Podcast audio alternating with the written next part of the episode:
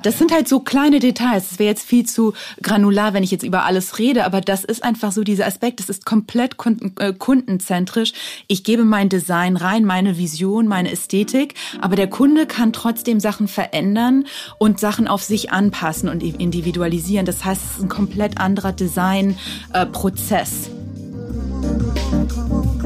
Podcast, der Mode-Podcast. Der Mode-Podcast.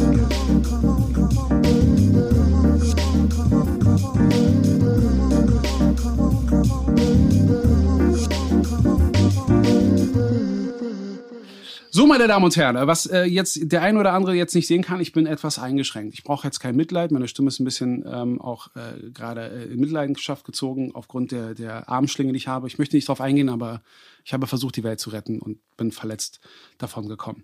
Nein, ich freue mich aber trotzdem heute auf meine heutigen Gäste und ich möchte auch gleich ähm, mit dem Text von Marte Henschel anfangen, die ja CEO von äh, Sourcebook ist. Nach drei Jahrzehnten Outsourcing und Überproduktion, verwechselbaren Sortimenten und Preissenkung in einem übersättigten Markt hat Covid-19 die Lieferketten weltweit unterbrochen und unterzieht konventionelle Geschäftsmodelle einer Probe. Die aktuelle Krise kann nun als Katalysator für nachhaltige, transparente und intelligente Produktentwicklung und Produktion wirken, da neue Technologien und vernetzte Services zunehmend auch für kleine und mittelständische Modeunternehmen zugänglich werden, die so die Transformation der Branche dynamisieren. Damit möchte ich anfangen und möchte auch gleich meine Gäste willkommen heißen. Zum einen haben wir heute bei uns äh, Faulhaber Products. Da müssen wir nochmal ganz präzise auch auf Products auch eingehen. Dazu gleich mehr.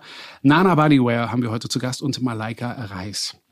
Ähm, Faulhaber Products wird hier heute repräsentiert, um es mal in so einem Hip-Hop-Jargon äh, von mir zu geben, äh, von äh, Melanie Faulhaber. Das, der Name ist da äh, nicht umsonst gleich dahinter. Von Nana Bodyware, da muss ich sagen, haben wir eigentlich mit mehr Verstärkung äh, ge, also auf, gehofft oder uns wurde mehr versprochen, aber wir sind absolut froh darüber, dass Lydia Maurer es hier bei uns ins Studio geschafft hat und natürlich äh, Malaika Reis, die auch Malaika Reis auch wirklich so heißt. ja. Okay. Das Gut. ist mein echter Name. ähm, es ist immer ein bisschen schwierig in so einer Runde auch so jedem so die gleiche Zuwendung irgendwie so zu, äh, zu geben, die er verdient. Also jeder, der es überhaupt sich traut, hierher zu kommen, hat alle Aufmerksamkeit der Welt äh, verdient, finde ich. Aber vielleicht solltet ihr euch selbst mal ein bisschen äh, mal auch ein, mal so vorstellen, was ihr macht, wofür ihr steht. Und dann würde ich doch last but not least mit Malaika vielleicht an dieser Stelle mal anfangen. Ähm, ja, ähm, Malaika Reis äh, gibt es seit äh, zehn Jahren. Das heißt, ich bin hier der Dino am Tisch. und ähm, Wobei, was man hier tontechnisch nicht sieht, äh, ich hatte ja so diesen, also ich hatte ja gemutmaßt, dass du hier die Jüngste bist in der Runde. Wir müssen nicht über das Alter reden, das mögen Männer nicht, ich weiß, aber... Ähm, ja, und Malaika Reis ähm, arbeitet von Beginn an nachhaltig und hat, wir haben uns selber eine Nachhaltigkeitsagenda aufgelegt. Wir machen Frau, äh, Mode von Frauen für Frauen. Ähm, wir produzieren in Europa, wir sourcen in Europa, wir haben eine transparente Lieferkette. Ähm, ja, und wir machen einfach Mode, in der man sich wohlfühlen kann, die man den ganzen Tag trägt, die man zu jedem Anlass tragen kann die Spaß macht, ähm, die auch zeigt, dass sie von jeder Frau in jedem Alter, in jeder Konfektionsgröße getragen werden kann. Ja, und sind schon seit einigen Jahren auf diversen Fashion Weeks unterwegs in Berlin, in Kopenhagen, in Paris. Genau. Und äh, ja. Das ist schon viel. Wir das ist noch, viel, ja. Wir haben noch Zeit, keine Sorge. Also das ist jetzt mal die Vorlage. Äh, da darf die Melanie natürlich jetzt auch nicht fehlen. Wobei auch jetzt noch ganz spezifisch, ich habe jetzt Products extra so betont, weil wenn man jetzt einfach Faulhaber eingeben würde, äh, sozusagen bei Google oder so, dann würde man vielleicht auf einen anderen Wirtschaftszweig als jetzt auf Fashion kommen. Also vielleicht daher, warum nicht Faulhaber Fashion? Warum gerade Products? Da hast du recht. Ähm Faulhaber Products, weil ich seit Anbeginn Produkte machen wollte. Mir ging es gar nicht um Fashion per se, sondern es sollten Produkte sein, die ein Leben lang halten und am besten noch weitergegeben werden an die nächste Generation. Und schlussendlich machen wir äh, schöne Lederprodukte momentan, haben aber auch noch viele andere Projekte im Petto. Ähm, und von Handtaschen über Rucksäcke, Gürtel, Handschuhe ist alles mit dabei und darf dann gerne auch getragen werden. Ein Leben lang. Ein Leben lang. Ähm, wie sieht es denn jetzt bei Nana Bodyware aus? Der Name ist ja schon Programm, wobei äh, ich ähm, kann ja auch nur aus der.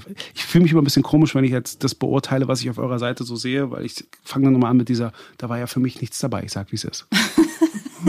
Also Patrice, die, die, die ähm, Website gibt's noch gar nicht. Also Für mich meinst du? die gibt's noch gar nicht.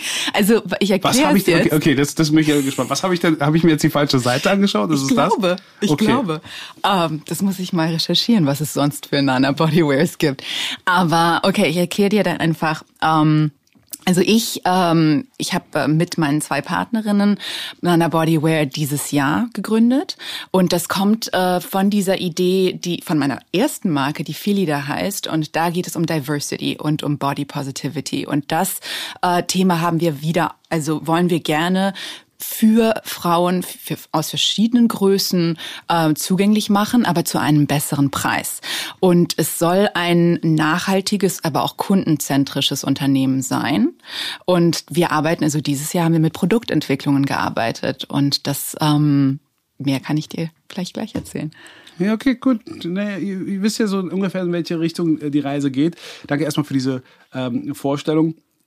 Ähm, und auch würde ich dann auch sofort nämlich natürlich damit anfangen, denn bevor wir mit unseren spannenden Fragen zu der großen Thematik Produktion und Materialbeschaffung starten, würde ich jeden Einzelnen gerne ähm, um eine kurze Vorstellung bitten, das was ich ja gerade in der äh, Form auch schon getan habe.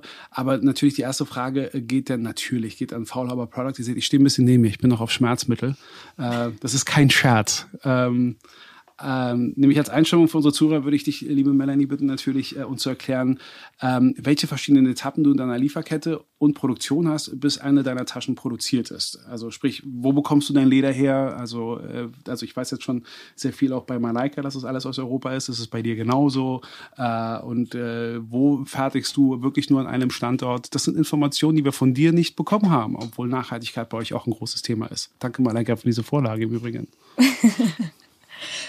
Also wir fertigen komplett in Europa. Für uns ist es sozusagen die Basis des Ganzen, dass wir zusammen mit unseren Lieferanten und Herstellern in eine Beziehung treten, eine Geschäftsbeziehung. Und ähm, die kann ich oder möchte ich nicht aufrechterhalten über hunderte Kilometer. Also ich möchte auch die, die Chance haben, äh, sie einfach mal zwischen, zwischen geplanten Meetings zu treffen.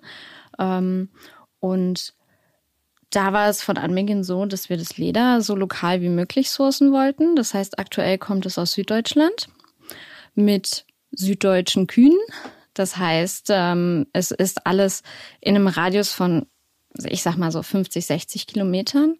Ähm, die Produkte, äh, die wir dann dort beziehen, die werden nach Portugal gesendet weil wir hier in Deutschland keine Produktion gefunden haben, leider, die in unseren Stückzahlen fertigt. Und auch die Qualität war für mich ganz, ganz entscheidend am Anfang. Äh, also Moment, also das, das irritiert mich. Also hier in Deutschland, die, also die, die Kapazitäten aufgrund der Wirtschaftlichkeit oder äh, weil du auch gerade sagtest, auch die Qualität, das ist ja gerade so ein bisschen so, so ein Diss gegen Made in Germany. Ich dachte, das ist mal andersrum. So, wenn die das genauso gut wie wir hinbekommen, dann äh, würden wir das da irgendwo outsourcen. Also Ähm, nein, ganz anders gemeint. Denn hier in Deutschland war es so, dass der Beruf des, ähm, des Teschners, des ähm, lederverarbeitenden Menschen einfach sehr, sehr ausgestorben ist. Also es gibt noch viele Sattler hier in Deutschland, die sich aber weitestgehend äh, mit einem anderen Bereich befassen.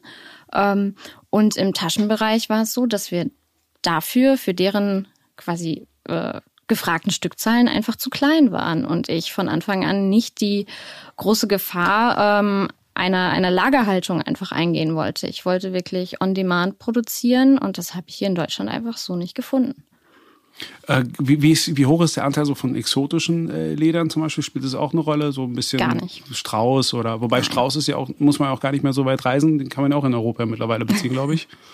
Ja, aber für mich sind exotische Leder absolut gar kein ähm, Produkt oder gar kein, keine Basis, auf der ich für mich meine Produkte schaffen möchte. Für mich ist wirklich wichtig, dass es ein Material ist, was sehr, sehr lange hält. Wir haben auch lange geforscht, was vegane Materialien angeht, sind aber da nicht zu einem, ähm, zu einem nach, nachhaltigen Material gekommen, was ähm, wir wussten nicht, wie es wirklich gebunden ist, was für Klebstoffe äh, mit eingearbeitet wurden. Und noch dazu fehlt mir die Expertise, was die, ähm, äh, die Langlebigkeit angeht. Es gibt keine langen Studien für die Materialien. Es wird nicht, also wir können auf eine Geschichte gucken, die vielleicht fünf Jahre alt ist, was veganes Ledermaterial angeht.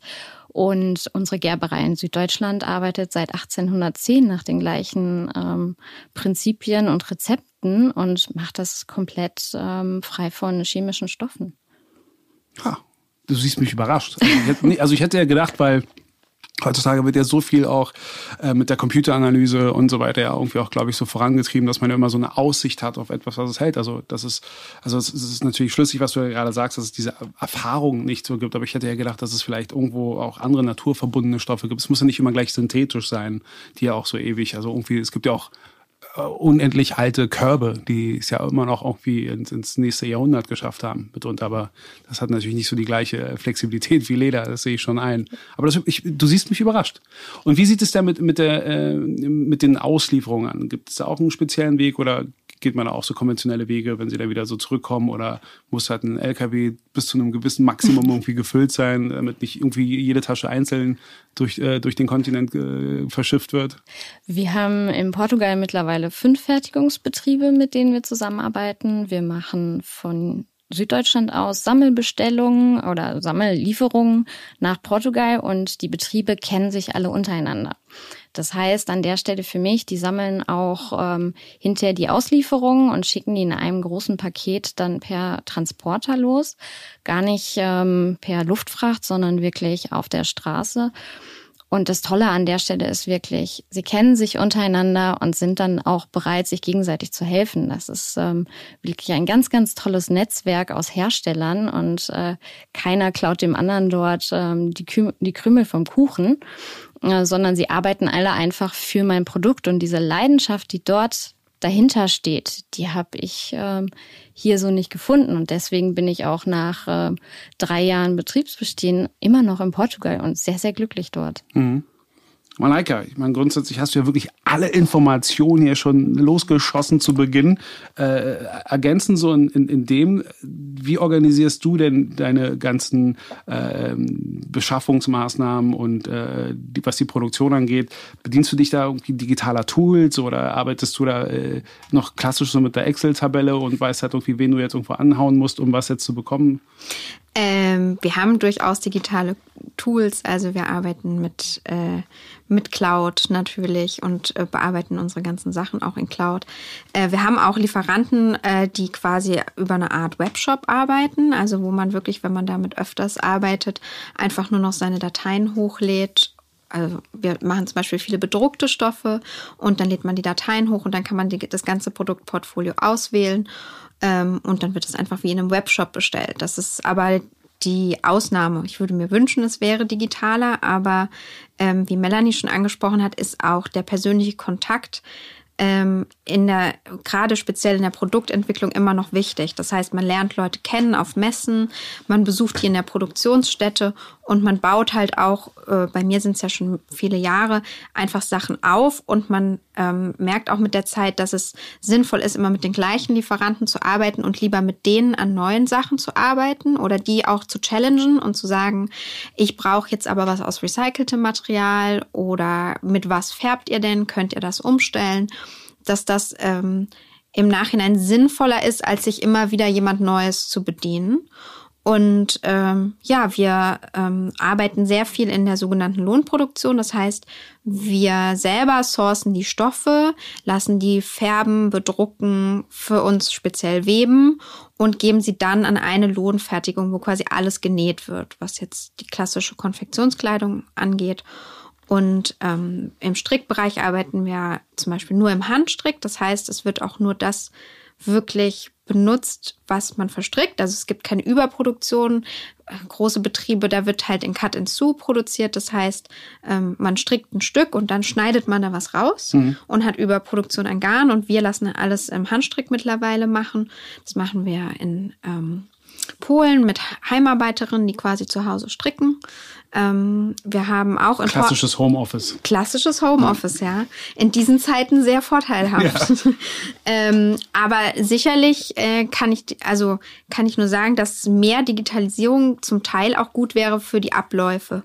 Ich glaube, weil es halt so aus der Tradition ist und es hat ja vorher schon so funktioniert. Was ja auch aber seine Vorteile hat, weil du auch selbst gesagt hast, manchmal so ein, so ein, so ein, ähm, so ein, so ein äh, bewusst festes Verhältnis irgendwie beizubehalten, Klar. ist ja auch, dann gibt Klar, auch eine gewisse Form ein Sicherheit. Telefonanruf und es funktioniert. Also Also das, also es hat schon auch Vorteile ähm, gegenüber, man schreibt ganz, ganz viele E-Mails. Aber man merkt jetzt auch gerade durch die, durch die Pandemie jetzt, dass sie gezwungen waren, sich zu bewegen und mhm. dass halt gerade viele Lieferanten auch es endlich mal geschafft haben, ihre Produkte in einen Online-Katalog anzulegen, wo man sie zumindest anschauen kann.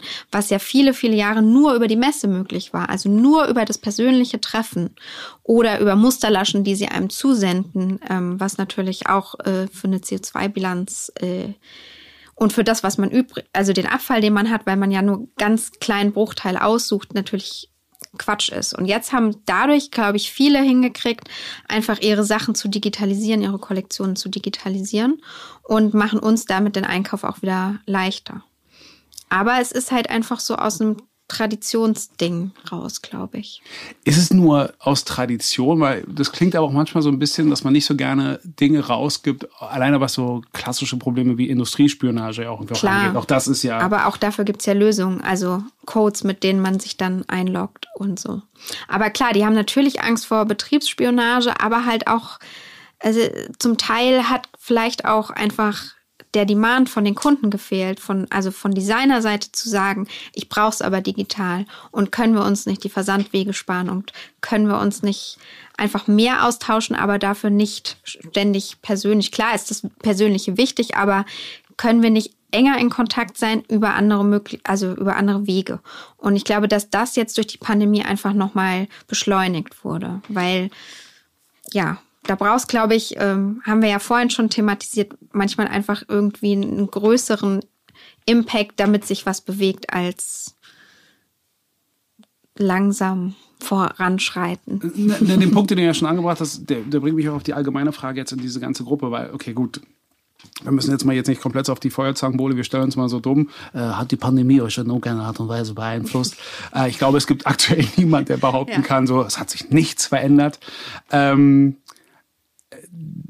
ich meine, unabhängig davon, dass natürlich das mit, den, mit der Ressourcenbeschaffung schwieriger wird, was die Produktion angeht, das sind ja alles so Themen, die auch äh, da so eingeschränkt sind. Aber du hast es ja auch gerade gut auf den Punkt gebracht, dass ja einige Leute sogar dazu genötigt sind, jetzt sich auch zu digitalisieren. Äh, den Gedanken gerne nochmal festhalten, jetzt auch irgendwie auch an die beiden anderen äh, Damen hier am Tisch. Wie war jetzt bis jetzt so der Einfluss, was jetzt die Pandemie angeht, jetzt bei euch? Und habt ihr das jetzt auch so wahrgenommen? Das hat es aber auch bestimmte Schritte erzwingt, die tatsächlich eher hilfreich sein könnten in Zukunft?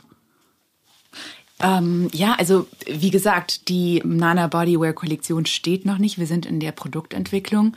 Und da wir unsere Produktentwicklung komplett digital, jedenfalls anfangs, erledigen können, also mit 3D-Design-Tools, mit denen wir die Produkte rendern, ist es im Moment eigentlich, hat es uns nicht wirklich beeinflusst. Das Einzige, was ich sehe, ist, es wird je, es wird uns schon beeinflussen, wenn wir dann in Produktion gehen, sind wir genauso wie andere Designer von unseren Herstellern Herstellern an, also angewiesen auf unsere Hersteller. Mhm. Das heißt, wir können nicht ohne die Maschinen produzieren. Wir haben aber ein anderes System als viele andere. Das heißt, wir verkaufen und produzieren im Nachhinein. Wir werden, wir haben keine Lagerhaltung, wir müssen keine Produktion vorfinanzieren.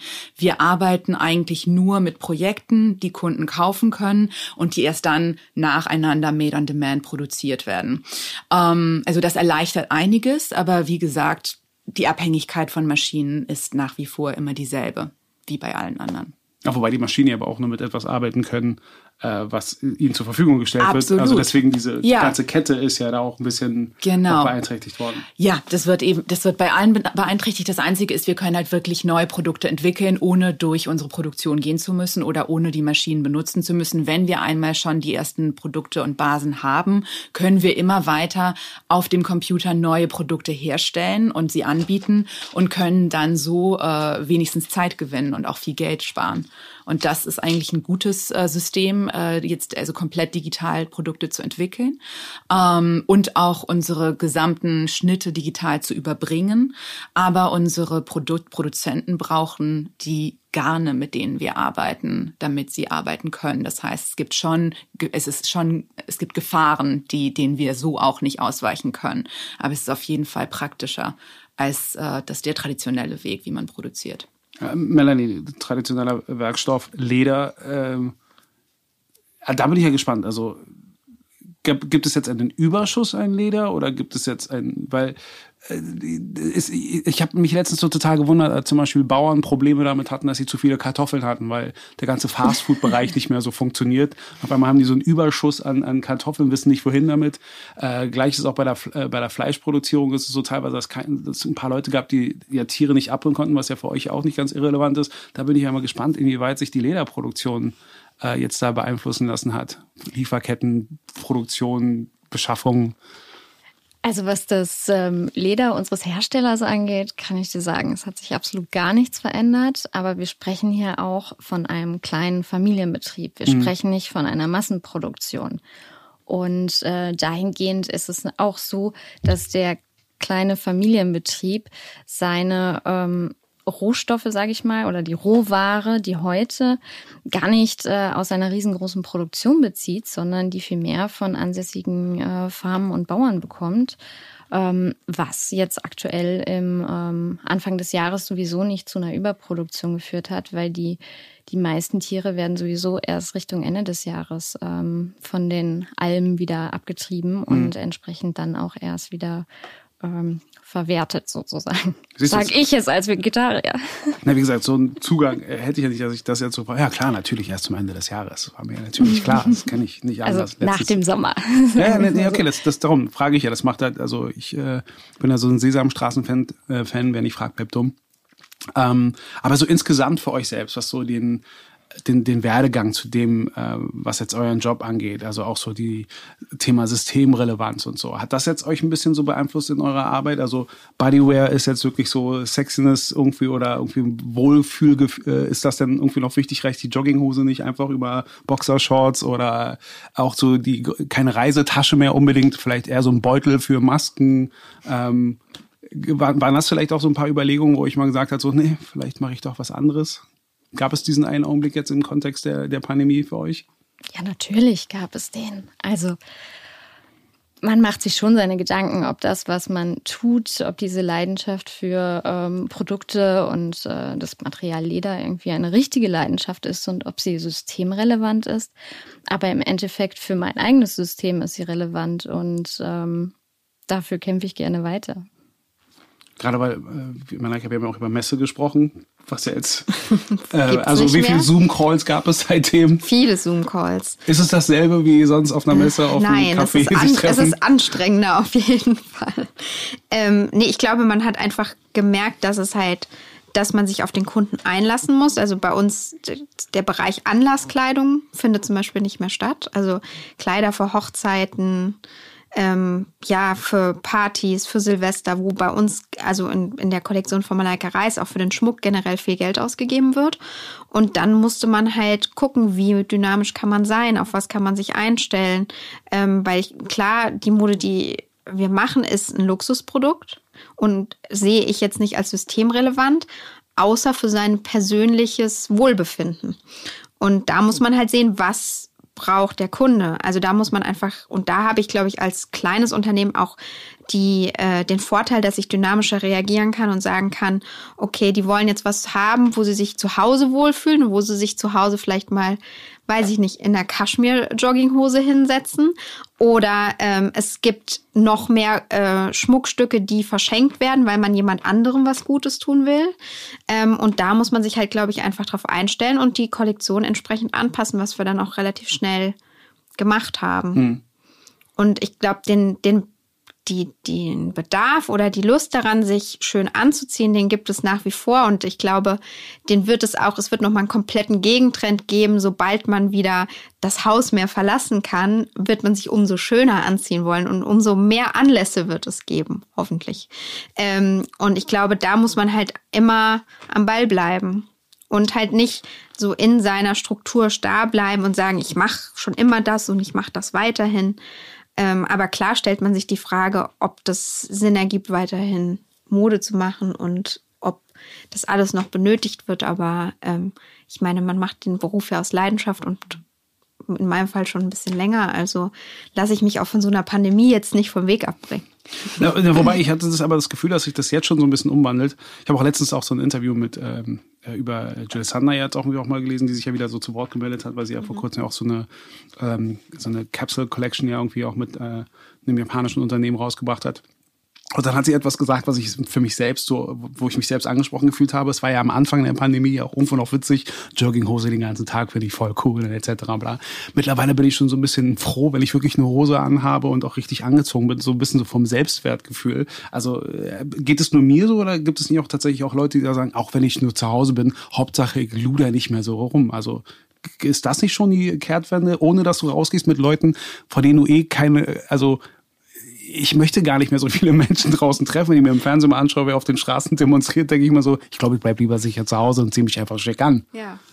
Gibt es den Trend nicht auch? Also schlecht anziehen muss es ja nicht heißen. Also ich hatte diesen Aha-Moment, äh, ich, ich arbeite auch schon seit 15 Jahren in der Mode, habe in Luxushäusern wie in Yves Saint Laurent, Givenchy oder Paco Rabanne gearbeitet, die ersten zehn Jahre meiner Karriere und habe da diesen Aha-Moment gehabt, wo ich dachte, wir müssen mehr auf Diversität eingehen, wir müssen Frauen diesen, dieses Gefühl einer Bequemlichkeit in sich selbst wiedergeben. Und deswegen habe ich die Philida-Marke angefangen. Und dann hatte ich letztes Jahr diesen Aha-Moment, wo ich dachte, okay, ja, das war eigentlich eine gute Idee, aber es macht ja keinen Sinn zu sagen, ich bin hier für Diversität da, aber mir gehen die Größen aus und dann kann ich nicht mehr nachliefern und, und irgendwie ist da immer doch irgendein Problem. Deshalb haben wir jetzt Nana Bodywear gegründet, was eigentlich so eine Comfortwear, sagen wir mal so, Marke ist. Es ist alles gestrickte Sachen und sie sollen für dich gekreiert werden. Es ist komplett kundenzentrisch und es ist alles für den Komfort, für deinen Körper. Das heißt, es wird alles äh, für dich auf Maß oder semi auf Maß hergestellt. Das heißt, diesen Deswegen Gedanken, erläutern wir mal bitte ganz kurz, was, was ist in dem Kontext mit 3D Produktion auf sich hat. Also das klingt Ja. für mich in erster Linie so, als hättet ihr einen Drucker und dann ist halt gut. Ja, das wäre toll. Das kann man übrigens bei Schuhen und Schmuck schön machen, aber bei Kleidung sind wir noch nicht so weit. Ähm, das heißt, es ist, wir nennen das in Marketing wird das 3D-Druck genannt, aber es ist nicht wirklich Das hat funktioniert. 3D-Druck. Ich bin neugierig geworden. Es ist, es ist tatsächlich so, dass wir fully fashioned stricken. Das kann man mit äh, Flachbettstrickmaschinen genauso gut machen. Und das heißt, dass wir eigentlich komplett direkt in Form stricken können, ohne diesen Verschnitt, von dem Malaika auch vorhin sprach. Also es gibt keine Reste, es wird kein Garn umsonst verwendet, der dann irgendwie Müll landet, sondern es wird genau das gestrickt, was gebraucht wird. Und das wird dann auch den, an den Kunden geschickt. Und auch nur on demand. Nur on demand. Also wir stellen nur her auf Bestellung. Und das heißt, also witzigerweise, es bringt sofort so eine Idee, ah, super teuer, auf Maß, braucht das, eine, jemand? Aber auch woher soll ich denn wissen, was mir passt, wenn es nicht. Also Ja. Mhm. da bin ich halt ein bisschen einfacher gestrickt so. Tolle Jacke, lass Ja. mal probieren. Eine Nummer größer wäre so meins, hätte ich einen Eindruck von. Mhm. Aber jetzt nur auf einer Broschüre, ich habe das Gefühl, dass viele Leute, also früher war das noch schlimmer als heute. Mhm. Äh, früher hat es ja Leute, die einfach nur einen Trend angezogen haben, ohne ein zweites Mal zu überlegen, ob es ihnen jetzt unbedingt halt steht. Absolut. Aber eine gewisse, also spricht eher dafür, Menschen brauchen im größten Teil immer eine gewisse Form von Inspiration. Ja. Wie gibt ihr den Menschen denn eine Inspiration, ob es denn das richtige Teil für sie ist? In Genau. dieser Art und Weise. Ja, und da kommen zum Beispiel ähm, also ein Fitting-Tool auf jeden Fall mit ins Spiel, das wir entwickeln. Das heißt, der Kunde, die Kundin anfangs Ha, kann Kundin. sich Da sind wir wieder. kann sich äh, scannen und ihr, also ihr, ihre Körperform wird dann äh, gematcht mit einer Datenbank von Körperformen, die wir haben. Und wir können ihr somit mit dem und anderen Tools zusammen äh, empfehlen, was für eine Größe sie bestellen soll. Sie kann auch gleich sagen, ich möchte dieses Kleidungsstück etwas fester oder etwas weniger oder etwas mehr oder was auch immer. Sie kann wirklich einiges individualisieren lassen und dann wird es gestrickt. Also Wie es lange, ist, wie lange dauert das? Wie lange dauert das? Also der, der Prozess oder, Nee, oder nehmen, wir mal wann, an, nehmen wir mal an, also wir wir, reden ja von Kundinnen. Ja. Und dann ist es halt so, äh, weil, was macht das schon einen Unterschied, wenn ich jetzt ein halbes Jahr darauf warten muss und auf einmal ist man dann schwanger, denn in einem halben nein, Jahr natürlich nicht. kann ich Nein, jetzt nein, wieder zurückschicken. Was passiert denn mit der Ware? Nur mal so rein. Ja, ja, ja. Nein, also das ist ja gerade die Sache. Das heißt, wir haben unsere Schnitte und also unsere Modelle. Die Kundin geht au- auf unsere App oder online, schaut sich die Modelle an und kann dann auf 3D-Avataren wirklich die verschiedene Körper haben, schon mal sehen, ah, wie sieht das aus, wie ist das und so weiter. Dann scannt sie sich, wenn sie möchte, und kann uns dann äh, ihre Bestellung aufgeben. Wir äh, matchen das direkt mit der richtigen Größe, produzieren es und nach zwei Wochen hat sie das dann bei sich zu Hause. Das ist das Konzept. Okay. Ja. Aber ich könnte mir das also auch bestellen, wenn ich einfach Lust darauf hätte. Absolut. Weil ich- Absolut. Ich bin ja immer hier so für Genderauflösung bin ich immer ganz groß zu haben. Ähm, seit Covid-19 muss ich ja die Modewelt nur neu erfinden und die bestehenden Modelle umdenken.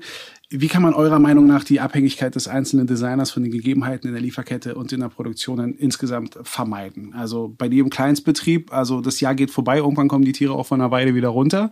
Also das wird ja noch so einen Fortbestand haben, aber nehmen wir mal an, sie kommen jetzt mal nicht runter von der Weide, weil wir haben es ja auch in Dänemark gesehen, da sind ja Millionen von Nerze mal auch jetzt mal hops in die Tonne, ohne dass sie irgendwie verarbeitet wurden.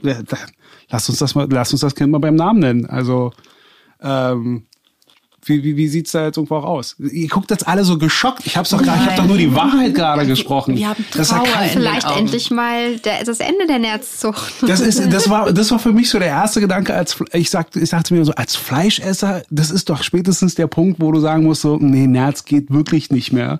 Äh, also da, da tut sich ja einiges. Ich war wirklich geschockt, als ich diese Zahlen gehört habe. Ich verstehe auch die Motivation, die dahinter war, aber schon im Vorfeld, weil es war so, Millionen von Tiere werden sterben. Sie wären eh gestorben, aber jetzt kommen sie wirklich in die Tonne. Das war einfach auch wirtschaftlich gesehen einfach mal dumm. Einfach nur komplett dumm und spricht absolut gegen Nerz. Das kann ich hier ganz offen sagen.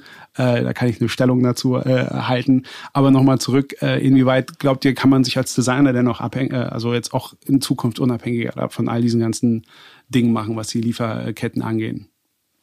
Die Frage ist an der Stelle ja, inwieweit eine Abhängigkeit als negativ befasst wird.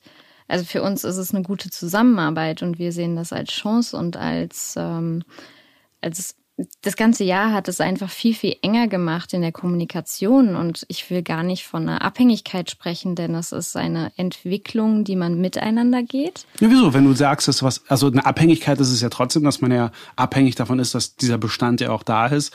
Äh, ich finde ja auch diesen Aspekt auch gut, dass du sagst, warum? Das ist ja so wie mit, wie bei Partnerschaften, wenn man immer sagt, so, und plötzlich ist der Alltag da und denkt, jetzt ist die Beziehung vorbei. Also Alltag kann ja auch einfach mal ein Next Level sein für den einen oder für die andere oder wie auch immer. Also was jetzt deine Nerze angeht, kann ich sagen, egal was produziert wird, wenn es in der Mülltonne landet, direkt ohne Nutzen zu haben, ist es einfach schwachsinnig und sollte erst gar nicht angefasst werden. Und ähm, ich für meinen Teil habe dieses Jahr sehr viele Fragezeichen hinter viele Dinge gesetzt und äh, sie einfach hinterfragt, an meinen eigenen Prozessen gearbeitet, an dem, was ich für mich möchte und habe jetzt auch einfach sehr spannende Projekte noch ähm, gerade durch dieses Jahr erschaffen, von denen ich vorher gar nicht geträumt habe. Ähm, sei es jetzt wirklich das Recycling ähm, in dem kompletten Kreislauf von den kleinsten Lederresten, die wir äh, zukünftig in Möbel recyceln werden. Also das ist wirklich. Ähm, okay, also da, kannst Schritt. du das ein bisschen genauer verraten, ohne jetzt hier Patente irgendwie freizugeben? Äh, also, für Möbel, also jetzt was, was die Verzierung angeht oder? Nein, wir können aus dem, aus dem Leder, äh, so gesehen aus den Resten, ähm, wirklich neue Materialien schaffen, neue Baustoffe und werden daraus Müll machen. Also das ist für mich ein Bereich, da habe ich... Also tragende Elemente oder bei Leder denke ich ja erstmal nur an Verzierung. Tischbeine äh, etc. Wie, was? Wie geht, da, wie geht das denn? Das kann ich genau oder darf ich genau nicht ah, erklären, ja, aber du kannst, du kannst gerne mal ein äh, Stück Gürtel oder ein Stück Leder irgendwie in Wasser, in Wasser legen und einfach mal ein bisschen abwarten und dir danach die, äh, die Struktur anschauen. Es wird bretthart und äh, man kann tolle Na, neue Sachen daraus machen. Ich sehe das ja schon bei Marina Hörmannseder, was sie ja jedes Mal wirklich, also nicht jedes Mal, ist schon eine Weile her, das, das letzte Defilé und so, da ist ja meistens ja immer irgendwie also eine gewisse Skulptur ja irgendwie auch mit dabei, also das sehe ich schon, aber äh, da bin ich ja wirklich mal so gespannt, was man da so kreativ noch so ergänzen kann, vor allem auch, dass man erst auf die Idee kommt, zu sagen, wir machen jetzt was draus. Okay, gut. Ab wann können wir damit äh, äh, das kann ich nicht sagen. Ab wann? Also es ist wirklich, es steckt noch in den Kinderschuhen. Es ist äh, aus ähm, einem, sagen wir mal so, Herzensprojekt entstanden und dass das so weit skalierbar ist, als dass wir unseren kompletten ähm, Müllkreislauf sozusagen geschlossen kriegen, ähm, ist einfach jetzt für mich äh, absoluter Wahnsinn. Und ich glaube, in dem ganz normalen Rhythmus, in diesem typischen Moderhythmus wäre das nicht möglich gewesen. Aber weil wir gerade diese Patentnummer hier angesprochen haben, ein guter Bekannter von mir, äh, äh, ähm, äh, Al Seroni macht super tolles Brot auch aus, äh, aus Mailand. Kennt, ah, okay, gut, verstehe. Okay, ist richtige Runde hier. Alle gleich nicken, wissen Bescheid. Ähm, ich, was ich bei ihm halt sehr mochte, um gleich mal die Brücke zu schlagen, äh, war auch so seine Aussage, dass er meint, es ist kein Geheimnis, wie man einfach ein gutes Brot macht. Im Endeffekt, was es halt braucht, ist halt das richtige Handwerk. Und er wäre mehr als glücklich darüber, auch sein Wissen mit anderen so zu teilen, weil das würde für ihn jetzt keine Konkurrenz ergeben, weil es würde ja trotzdem das gleiche Handwerk ja mit einbeziehen. Äh, deswegen jetzt auch in deinem Fall. Ähm, wäre das denn eher so zu begrüßen oder kann man das dann vielleicht so dann patentieren wollen, dass dann andere Leute dann auch damit arbeiten? Weil das würde ja den Markt, den, den, den Anspruch, die Akzeptanz, äh, den Bedarf ja auch wahrscheinlich auch eher so vorantreiben, wenn man ja auch so sagt, ey, das ist ganz easy, das könnt ihr auch machen, äh, Sky is the limit oder beziehungsweise eure Fantasie. Ich kann mir was schon das Skalieren angeht, vor allem auch. Ja, ich kann mir schon vorstellen, wenn das Produkt dann am Markt ist, dass man dann diese, dieses Geheimnis in Anführungsstrichen lüftet. Ähm, wenn man mit dem Internet ein bisschen umgehen kann, kriegt man es auch so raus. Dadurch, dass wir in der Entwicklung stecken, darf ich nicht viel drüber sprechen. Ähm, und ich möchte sehr, sehr gerne inspirieren dazu, dass man einfach ähm, über den Tellerrand hinausschaut und äh, Mode nicht nur als Mode begreift oder ähm, Taschen nicht nur als Reisegepäck, sondern einfach viel, viel mehr da drin sieht und auch eine Chance für die Zukunft darin sieht. Weil alles, was wir äh, hier in dieser Welt einfach nutzen, aus der Umwelt ziehen, soll auch im Endeffekt ja äh, seine Bestimmung haben. Und dabei ist es egal, ob es ähm, einen sich wohlfühlen lässt, aber es darf halt nicht in einem Massenkonsum enden. Hm. Bei euch? Also ich habe jetzt nicht, ich wollte nicht wissen, ob ihr jetzt auch Möbel macht. Das sei denn, du macht welche, du möchtest drüber reden. Ähm, ja, ich glaube, ähm, es hat halt, also eine Abhängigkeit ist auf jeden Fall da. Und ich glaube, die kann man halt verbessern, indem man die Wege kurz hält und äh, schaut, wo hängt's denn? Also wenn du, das hat jetzt halt, wenn, wenn in Italien die Lieferanten schließen müssen, dann kriegen wir keine Ware. Das mhm. ist klar. Aber ich kann die Wege aus Italien und der, sagen wir mal, die Bereitschaft, ähm, den Extraschritt zu gehen, damit die Kette nicht unterbrochen wird, ist auf jeden Fall größer. Und ich glaube, das ähm, hat nochmal stark gezeigt, dass man da halt die Abhängigkeit durchaus verbessern kann. Und natürlich auch, indem man Produkte schafft, die einfach ein, ähnlich wie das bei Melanie ist, einen längeren Lebensdauer haben, dass man jetzt einfach mal die Mode auch entschleunigt und sagt, man braucht nicht jede Saison den super neuen Hype, sondern es gibt äh, einen Malaika-Reis Anzug und den gibt es in jeder Saison in einer neuen Farbe und einer ähnlichen Qualität, die aber trotzdem anders aussieht aus Stoff. Und ähm, kann damit was schaffen, was für länger aktuell ist und getragen wird und ich nicht jedes Mal wieder von vorne anfange. Ich glaube, das sind so Abhängigkeiten, die man minimieren kann. Also bei euch dürfte das ja beliebig ja sein, quasi, wenn das ja alles so digitalisiert ist. Mhm. Also äh, das äh, ja, also man muss sich das ein bisschen so vorstellen, dass ähm, die Strickmaschinen wie Drucker agieren. Das heißt, wir schicken die Informationen an die Maschine. Es kann aber auch eine andere sein. Hm. Ähm, das Wichtige ist halt, dass die Tinte da ist. Das heißt, der Garn. Das heißt, könnte Entschuldigung, dass ich dich da unterbreche. Ja. Heißt es eigentlich so vom Geschäftsmodell her, dass ihr quasi eigentlich sogar noch international arbeiten könntet? Weil wenn du sagst, das ist ja abhängig, wo die Maschine ist, dann könnte man auch statt ja. Büros oder Geschäfte direkt einen Soka da irgendwo haben. Wäre das ja, nicht so? Genau. Und das das ist auch die Idee. Das heißt, ich sehe diese, diese Situation, die wir jetzt durchleben, so, ähm, wir müssen jetzt an nicht nur onshoren, sondern local shoren. Also jetzt wirklich sagen, okay, für unsere Kunden in New York werden wir, so, werden wir jetzt erstmal eine, eine Produktionsstätte dort haben, für die Kunden hier dasselbe. Und dass man dann ähm, dadurch einfach diese, diese Wege auch viel mehr, viel mehr verkürzt und auch sagen kann, okay, wir haben jetzt dort ganz viel Garn übrig, dass wir das dann irgendwie auch äh, dispatchen können zwischen den verschiedenen Produktionsorten. Antworten. Das ist die Ide ideale Idee, äh, die wir haben. Also wir möchten ähm, uns da halt auch sehr selbstständig machen können, also uns frei machen von diesen Abhängigkeiten. Aber das ist nur so in, insoweit möglich, wie wir Garn haben und ähm, Kapazitäten bei den, bei den Strickereien.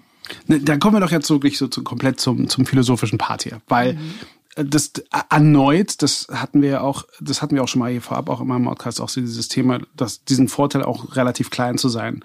Also natürlich dann hat man nicht so die Abhängigkeiten wie so ein großes Unternehmen, die natürlich jetzt erstmal reduzieren müssen, die komplett umstrukturieren müssen.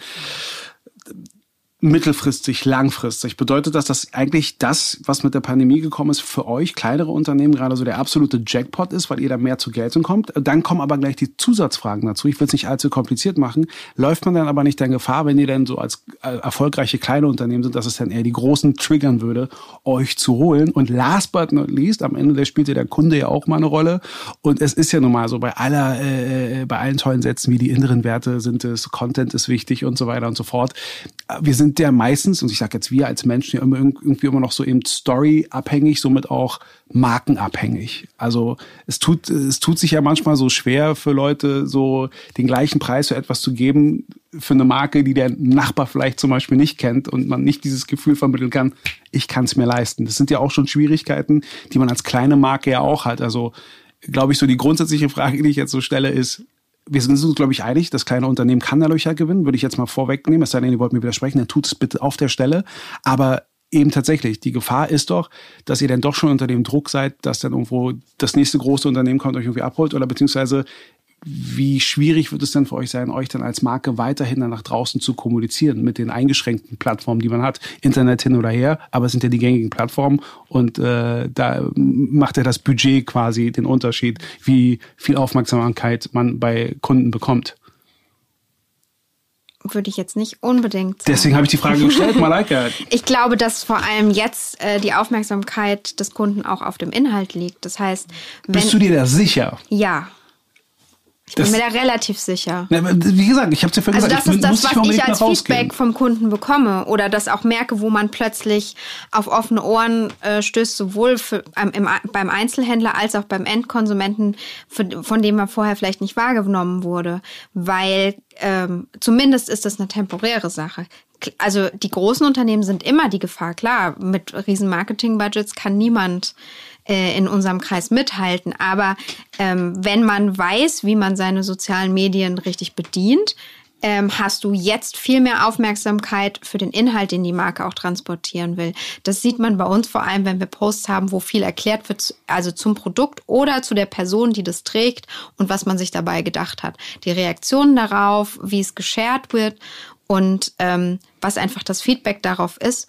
Und ähm, ich glaube, das muss man einfach nutzen, dass man halt äh, so eine Art Love-Brand wird. Und das bleibt den Leuten dann auch im, äh, im Kopf. Und natürlich muss dann aber auch das Produkt performen. Also man muss auch das, was man dann kauft, weil man die Story gut findet und weil man den Hintergrund und die Transparenz, wie eine Marke arbeitet, gut findet, dann muss auch das äh, Produkt am Ende das sein, für, ähm, was ich erwarte, wenn ich 400 Euro für einen Pullover ausgebe. Aber hast du da eine gewisse Form von ähm, Transfer-Tool, also äh, so ein, so ein Tool, was diese, diesen Transfer-Rate, äh, diese Transferrate auch dann irgendwie ausrechnet. Also sprich, so und so viele Geschichten, so und so viel Feedback klar, äh, münzen klar. sich um in so und so viele Produkte, die dann. Ähm, dann äh, klar, also wir werden. haben ja, ähm, wir haben diverse Möglichkeiten, unseren Sell-Through äh, zu tracken, woher das kam, also über Google Analytics. Wir äh, nutzen die ganzen ähm, Insights von Instagram, die ja mittlerweile auch relativ breit aufgestellt sind und da kannst du ganz klare Schlüsse ziehen. Du kannst auch klare Schlüsse ziehen, mit welchem Thema du wen erreicht hast.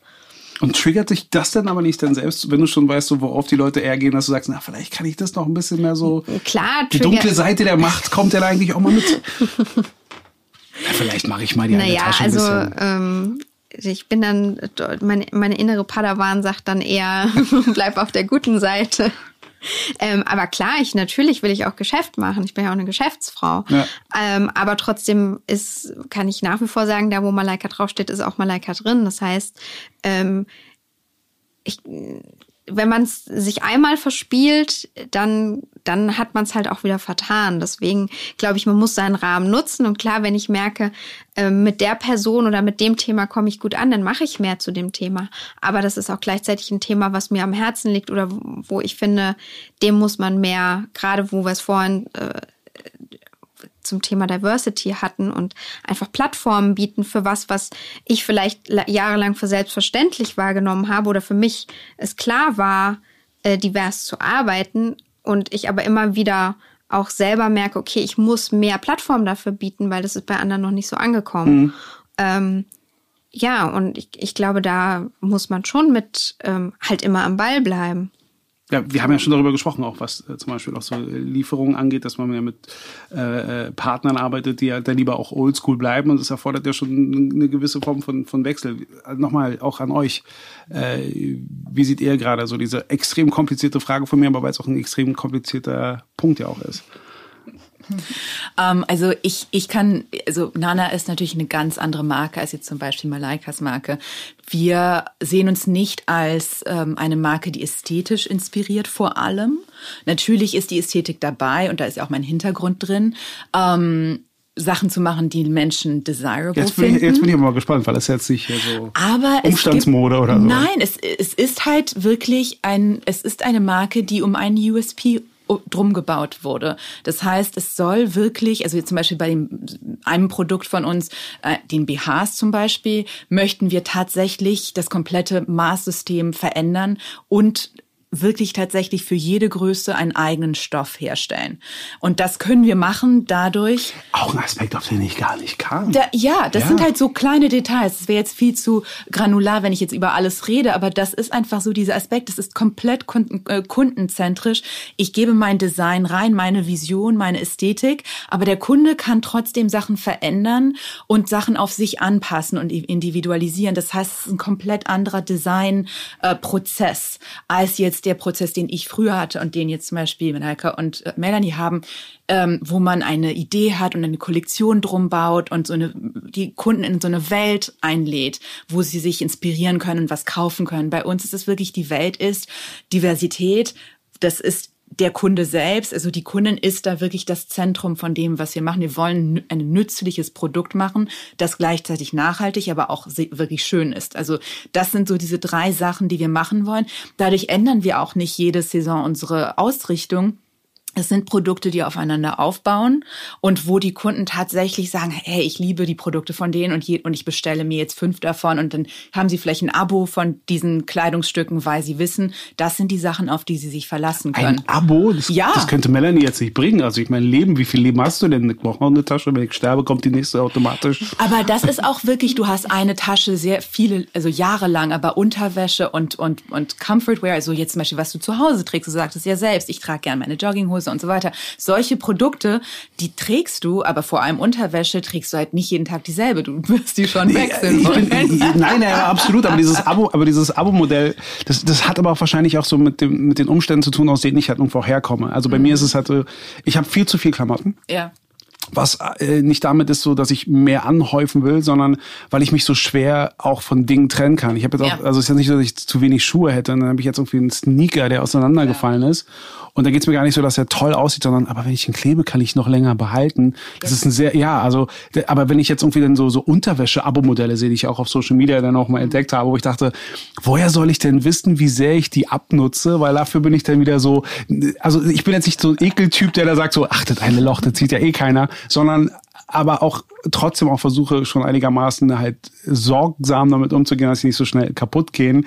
Deswegen würde ich das immer so als, oh mein Gott, die neue Unterhose ist da und äh, bin ich jetzt so ein Ekeltyp, dass ich die davor schon zu lange getragen habe. Das würde mich persönlich total unter Druck setzen. Ein Abo-Modell bei Unterwäsche. Klar, aber das, das, das stellst du dir vielleicht auch nicht genauso vor, wie ich es meine. Also Deswegen frage ich doch nur, wir tauschen uns doch aus, das ist der Podcast. Sehr gut. Talk to us. Es ist nur eine Glasscheibe zwischen I'm uns. lucky.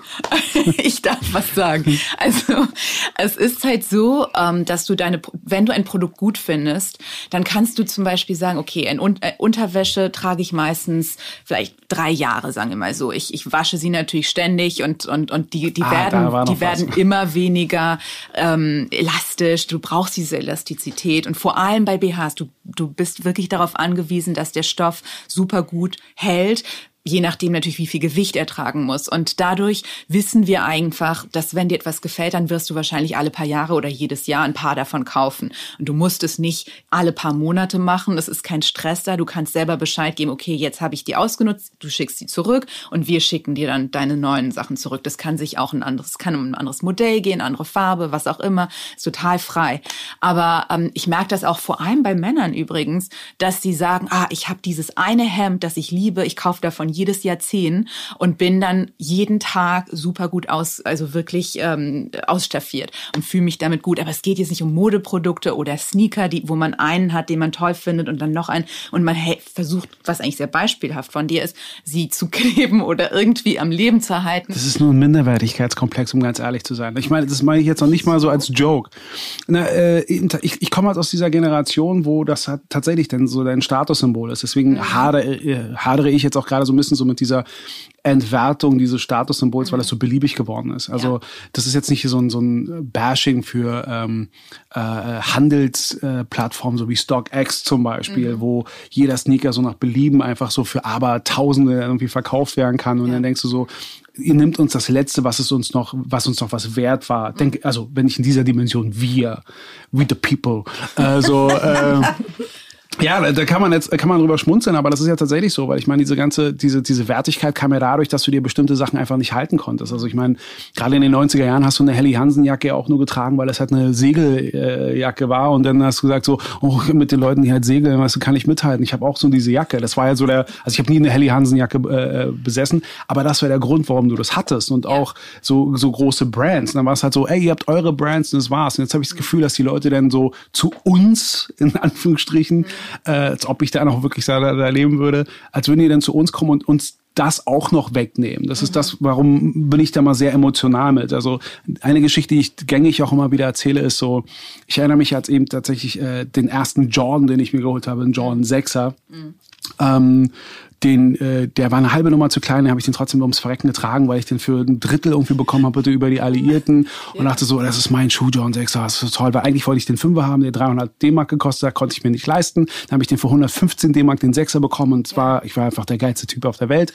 Ja. Ähm, und dann später, als ich dann bei MTV angefangen habe und dann waren natürlich so die Firmen, so wie heute zu Influencern, so, ey, na, magst nicht haben, ist voll toll. Und dann ich so, welche Farbe hättest du denn gar nicht? Ich nehme alle.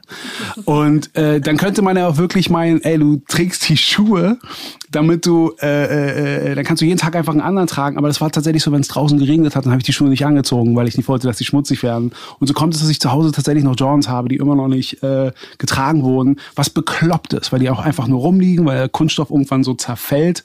Ähm, und das ist dann einfach wirklich aus diesem Minderwertigkeitskomplex heraus, weil du halt dachtest so, du kannst dich dadurch definieren. Es geht sogar so weit bei Babyklamotten, äh, weil ich jetzt in einer Patenonkelposition bin, wo ich auch dachte, die ersten Jones, die schenke ich, die verschenke ich. Und dann habe ich plötzlich festgestellt, nee, das werde ich dem Nachwuchs jetzt nicht. Also ich meine, die ersten Jahre eines Kindes ist eher so eine Selbstreflexion. Mhm.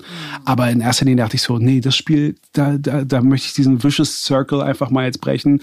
Und die Schuhe will ich jetzt nicht verschenken, weil ja. ich da nicht so einen Bock drauf habe, das weiterzutragen. Äh, wo ich zwar dazu stehe und das immer noch in mir habe, das nicht so ganz rauskriege, aber selbst weiß, dass es falsch war. Ja, aber ich meine, diesen Teil von der Mode, das ist doch dieser Traum und das, das, das wollen wir auch beibehalten. Bei mir geht's nun mal nicht um Mode. Aber wenn du dir zum Beispiel vorstellst, dass, dass Nike zum Beispiel damals gesagt hätte, hey, wenn du deine Jordans ausgelaufen hast, schickst du sie uns zurück, wir verschmelzen sie in ihre, in ihre Komponenten. Das haben sie schon mehrmals und gemacht und tun sie dir immer noch ein nicht neues richtig. Paar mit, vielleicht zahlst du 20 Dollar dazu oder was auch immer, du kriegst sie. Und das ist, das wäre doch das ist genau das, was ich meine mit Abonnement. Also du kannst dann irgendwie, äh, bleibst du so Teilhaber dieser äh, in dieser Ja, aber Firma. so funktioniert es ja nicht. Deswegen hatte ich ja vorhin in dieser so komplexen Frage ja das auch noch mit implementiert, so von wegen, ähm, dass die Menschen ja doch irgendwie doch ihre Marke brauchen. Weil gerade, also nennen wir sie beim Namen, Nike mhm. und Adidas und so, das sind ja durchaus auch Brands, die eben tatsächlich mit diesem Hype ja auch leben. Mhm. Weil letzten Endes wäre es, gäbe es ja die Möglichkeiten, auch exakt äh, auch so viele Schuhe zu produzieren, wie der Bedarf ist. Du, wir bringen nächstes Jahr den neuen Jordan in diesen und jenen Farben raus. Welchen willst du haben? Vermarkt dich, buchst du, kriegst du den, wirst halt zugeschickt. Wir haben 3000 äh, Besteller gehabt. Oder nee, wir wollten nur 3000 herstellen, es waren 10.000. Wir können 10.000 zu diesem adäquaten Preis auch noch rausgeben. So QVC-mäßig. Jetzt kann man den sogar noch runterschlagen auf 50 Prozent weniger, aber wir so viel davon produzieren. Und dann wär's das. Aber sie machen es ja mit Absicht so, dass da so eine Begehrlichkeit ist, dass da Leute Schlange anstehen, dass sie bei StockX so nach oben gehen. Und dann hat es ja nichts mehr damit zu tun, äh, hat es ja nichts mehr damit zu tun, so schön ist was für mich, sondern ich bin dabei. Und das Traurige dabei ist, wenn du den dann ergattert hast, zwei Tage später kommt schon der nächste Hype. Mhm. Das ist der Unterschied zu damals, wo du vielleicht ein Style im Jahr hattest, wo du dachte, oh mein Gott, ich habe den bekommen, ich kann es nicht fassen, mhm. sondern ich wüsste noch nicht mal, wo ich anfangen sollte in diesem Jahr, welcher das ist. Ja. Und das ist ja, hat ja auch null was mit Nachhaltigkeit zu tun. Absolut. Da wenn es so ein Abo-Modell geben würde, ich könnte den jederzeit irgendwo halt haben, weil sie den zusammenstellen und produzieren und das natürlich auch noch äh, eben auch nachhaltig, wäre ich auch ein großer Fan davon. Aber Unterwäsche ist tatsächlich ein bisschen anders als Sneakers. Ja, aber ich meine, bei Sneakers könnte man es auch anders herstellen. Also sagen, du kriegst ein anderes Paar, das, was es halt jetzt gibt. Oder du wartest dann noch mal ein paar Monate und dann kommt das nächste raus. Aber einfach dieses, dass, dass es alles im Zirkel bleibt. Also, dass es immer zurückgeschickt wird und neu produziert wird und nicht mehr so viel in Exzess gemacht wird. Aber du kannst immer noch Wege finden, Sachen äh, zu kreieren, die tatsächlich äh, Unikate sind oder die, die kleine Serien sind. Das kann, also das, das Ding ist, wir müssen einfach flexibler denken, auch als Marken und als kleine Marken ganz besonders.